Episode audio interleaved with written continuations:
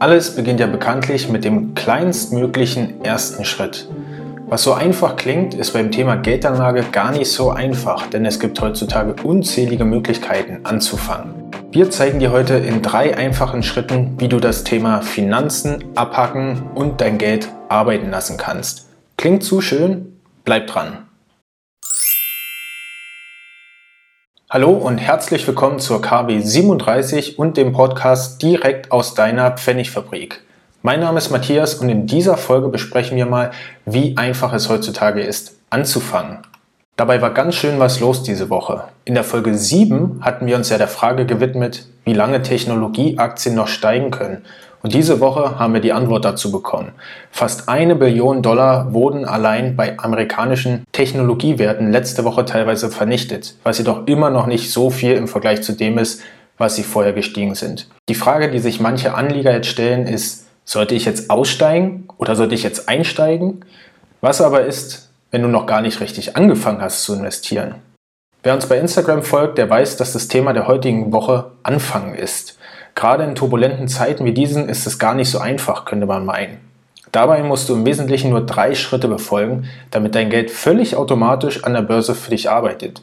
Die Checkliste dazu kannst du dir gern mal auf unserem Instagram-Profil Pfennigfabrik anschauen.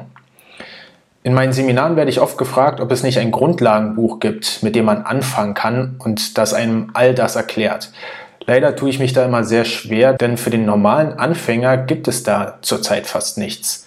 Keine Sorge, daran arbeiten wir schon sehr intensiv, dass es da bald eine Lösung gibt.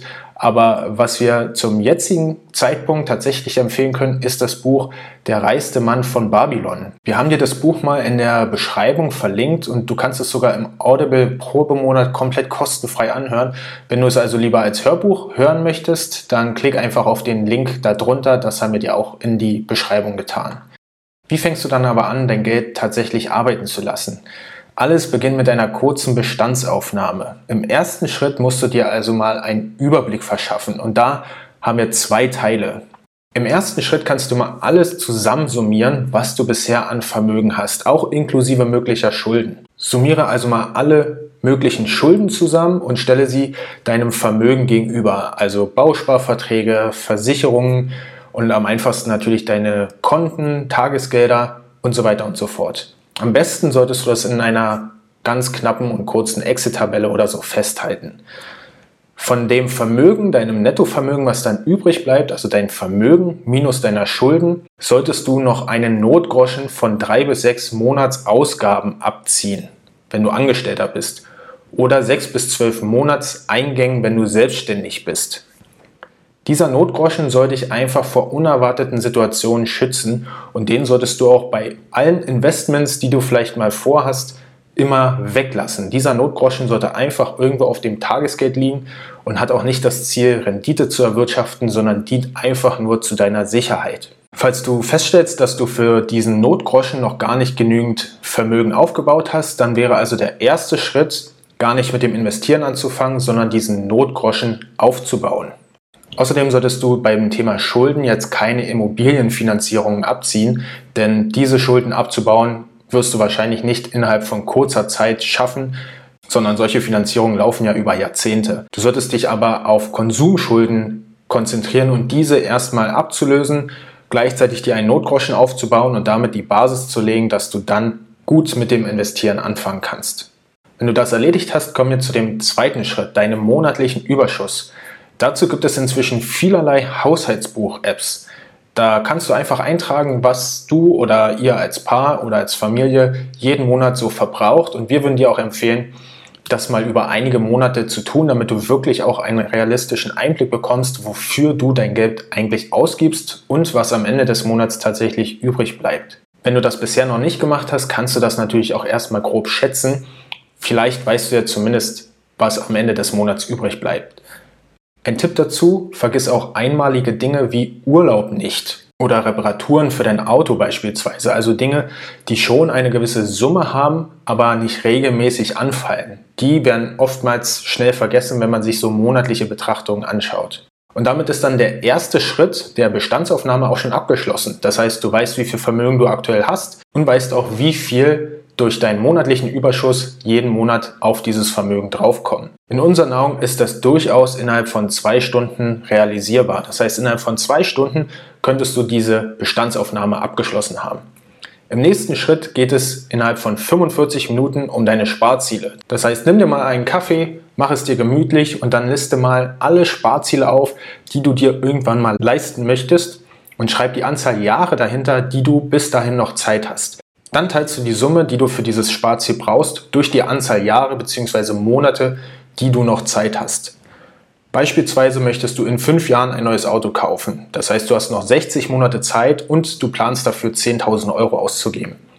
Dann müsstest du jetzt monatlich 10.000 Euro geteilt durch 60 Monate, die du noch Zeit hast, gleich 167 Euro im Monat weglegen, damit du eben in 60 Monaten auf die 10.000 Euro kommst. Wenn du kein konkretes Sparziel hast, sondern einfach regelmäßig etwas weglegen möchtest, dann solltest du überlegen, wann du eventuell an dieses Geld mal wieder ran musst im Zweifel nimm dein Renteneintrittsalter als Anlagehorizont. Innerhalb von 45 Minuten solltest du das ganz entspannt erledigt haben. Und jetzt geht es darum, sowohl den regelmäßigen Überschuss als auch dein bereits vorhandenes Vermögen ans Arbeiten zu bringen. Dafür benötigst du ein Depot, denn dort kann man Wertpapiere, also Aktien, Anleihen oder ETFs reinlegen. Du siehst dann jeden Tag in deinem Online-Banking, wie viel diese Wertpapiere wert sind und kannst sie natürlich auch jederzeit verkaufen oder neu kaufen. Da hast du absolute Transparenz darüber, wie dein aktuelles Vermögen dasteht.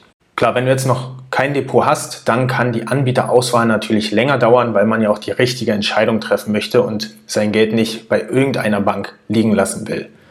Wenn du das aber geschafft hast, dann sollten 15 Minuten ausreichen, um dieses Depot und einen Plan anzulegen, sogar wenn du Neukunde bist. In einer aktuellen Studie von der Unternehmensberatung Oliver Wyman werden die folgenden vier Anbieter als Marktführer in Deutschland genannt, wenn es darum geht, ein Depot zu öffnen. Und zwar sind es die Consorsbank, die Ing, ehemals Ing Diba, die Comdirect und Flatex. Dort stellst du online oder in der App von diesem Anbieter einen Antrag zur Konto- bzw. Depoteröffnung und wirst dann nach Angabe deiner Daten meistens über einen Videoanruf angerufen, wo du deinen Pass oder deinen Personalausweis in die Kamera halten musst, ein paar Fotos von dir machen lässt, damit deine Identität bestätigt werden kann. Danach erhältst du auch schon die Kontonummer und kannst sofort einen sogenannten Sparplan einrichten. Das ist wie ein Dauerauftrag zum Geldanlegen. Und das war's dann auch schon. So einfach ist es. Für jedes Sparziel solltest du dir auch einen entsprechenden Sparplan machen. Eine grobe Einteilung für Anlageklassen deiner Sparziele ist, wenn ein Sparziel maximal drei Jahre in der Zukunft liegt, dann solltest du das Geld einfach auf dem Tagesgeldkonto lassen. Denn das ist so ein kurzer Anlagehorizont, dass es nicht wirklich lohnt, dieses Geld irgendwo zu investieren. Ab drei Jahren und bis acht Jahre würden wir sogenannte Anleihen-ETFs empfehlen, denn diese bieten genügend Sicherheit, dass du am Ende dieser Laufzeit dein Geld auch wieder bekommst und nicht kurz vor der Auszahlung beispielsweise durch einen Börsensturz dein angespartes Geld dort massive Verluste erleidet. Alles über acht Jahre hinaus kannst du in Aktien investieren, denn Aktien haben in der Vergangenheit nach acht Jahren nur ganz, ganz selten Verluste eingebracht. Natürlich kann es mal innerhalb von Monaten oder von einigen Jahren auch mal sehr, sehr steil abwärts gehen. Allerdings erholen sich Aktien sehr schnell wieder, sodass man in der Vergangenheit nach acht Jahren im Durchschnitt kaum Verluste erlitten hat. Im Gegenteil, man hat sogar sehr schöne Renditen erhalten. Genauso gut kannst du aber auch ab acht Jahren Anlagehorizont in P2P-Kredite investieren denn diese sind auch relativ riskant, weshalb man dort einen gewissen Anlagehorizont mitbringen sollte, damit es sich dort auch lohnt. Bleiben wir bei dem Beispiel unseres Autos. Du möchtest in fünf Jahren ein Auto kaufen und sparst dafür monatlich 167 Euro. Fünf Jahre liegen genau zwischen drei und acht Jahren. Das heißt, diese 167 Euro solltest du einfach über einen global gestreuten Anleihe-ETF investieren und nach zwei Jahren hast du nur noch drei Jahre Restlaufzeit, dann solltest du das Geld einfach auf dein Tagesgeld packen. Und auch wenn diese Verzinsung vielleicht nicht die Welt ist, solltest du nicht den Fehler machen, dadurch auf Aktien umzusteigen, denn du läufst da einfach Gefahr, dass das Risiko zu hoch ist, dass du nicht nur eine geringe Verzinsung bekommst, sondern dass die Kurse in dieser Zeit einfach fallen und du dann einfach Geld verlierst und nicht dein Auto aus diesen Sparplänen heraus bezahlen kannst. Trotzdem verschwimmen die Grenzen natürlich. Du kannst also auch bei einem Anlagehorizont von fünf Jahren einen Teil von beispielsweise 10 oder 20 Prozent in Aktien investieren. Dafür solltest du dann jedoch ebenso viel in Tagesgeld anlegen, um das Gesamtrisiko wieder anzupassen. Bei allem gilt, du kannst eine, musst aber keine Wissenschaft draus machen. Hauptsache ist, anzufangen.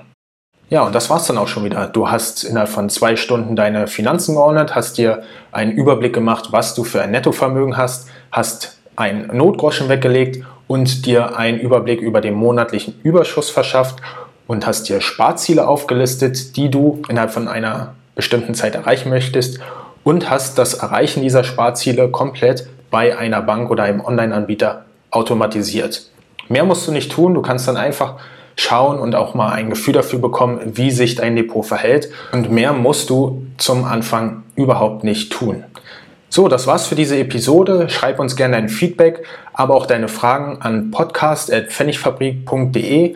Falls du uns auf Instagram noch nicht folgst, da kannst du uns ebenso Fragen stellen oder uns Themen zukommen lassen, die wir in diesen Podcasts thematisieren sollen. Schau dich auch gerne mal auf unserem YouTube-Kanal um. Da geben wir ebenfalls weitere Informationen, wie du dein Geld arbeiten lassen kannst. Wir wünschen dir jetzt wie immer ein schönes und nochmal ein sonniges, stressfreies Wochenende und bis dahin.